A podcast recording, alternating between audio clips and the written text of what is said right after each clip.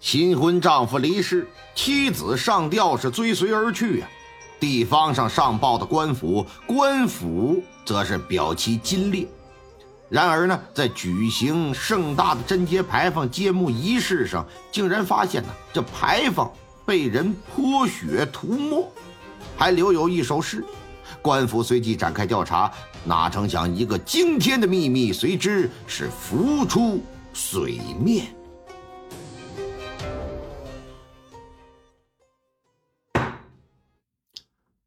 从来天道已吃龙，好丑难逃九照宗。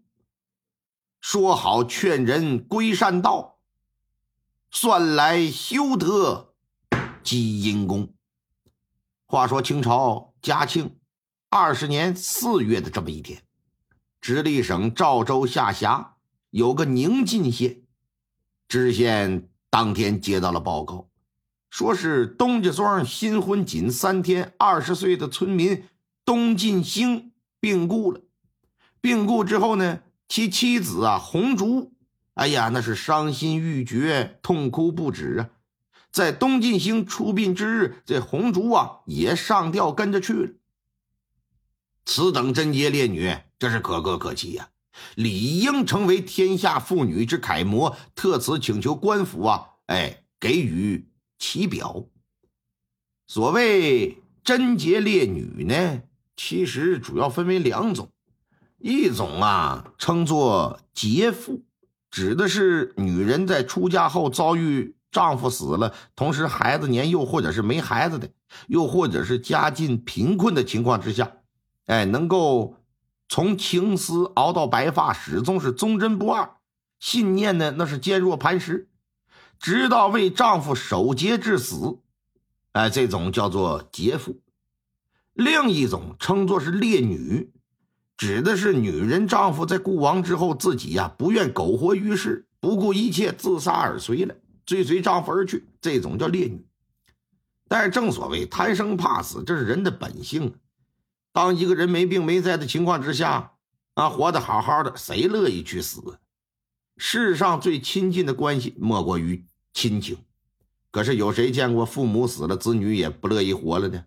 又或者是子女死了，父母也跟着去的，很少。咱不能说是没有这样的情况之下吧，可以说是百年罕见。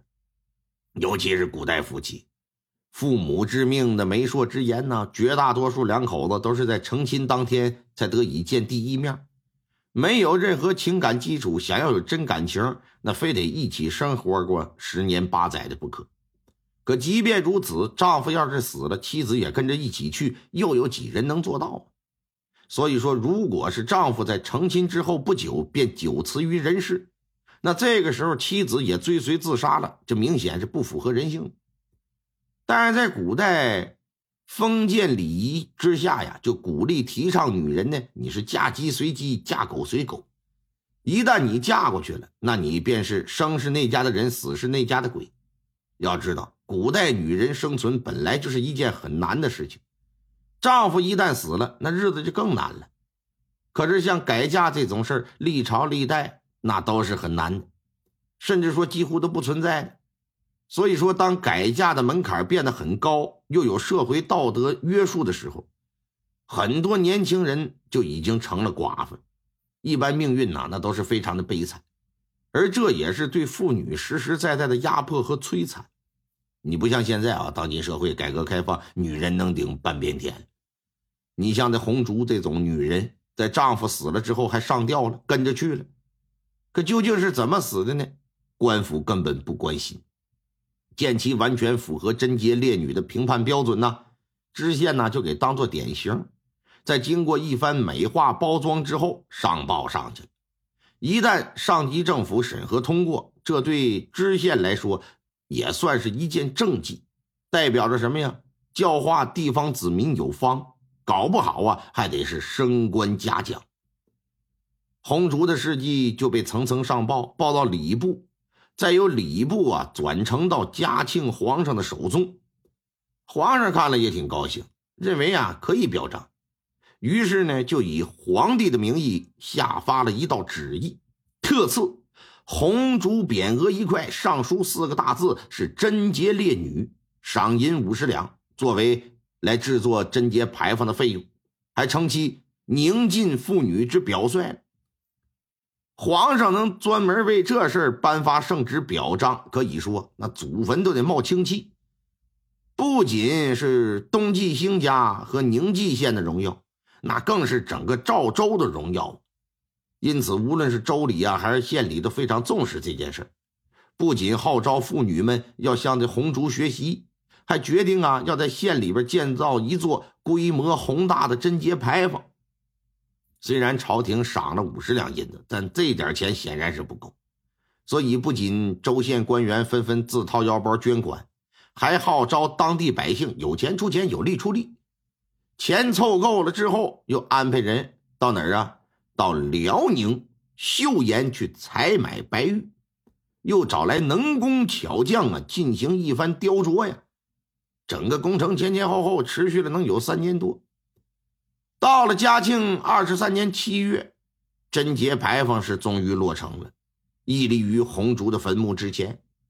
在揭幕的当天呢，赵州的知州盖清河和左关州同游这个游信芳也赶到了这个宁晋县了，准备啊和地方上的官员乡民呢一起见证这份荣耀的时刻。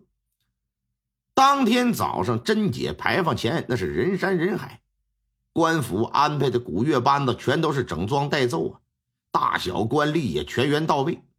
到了九点钟，是锣鼓喧天，鞭炮齐鸣，在司仪的引领之下，举行了一番礼仪。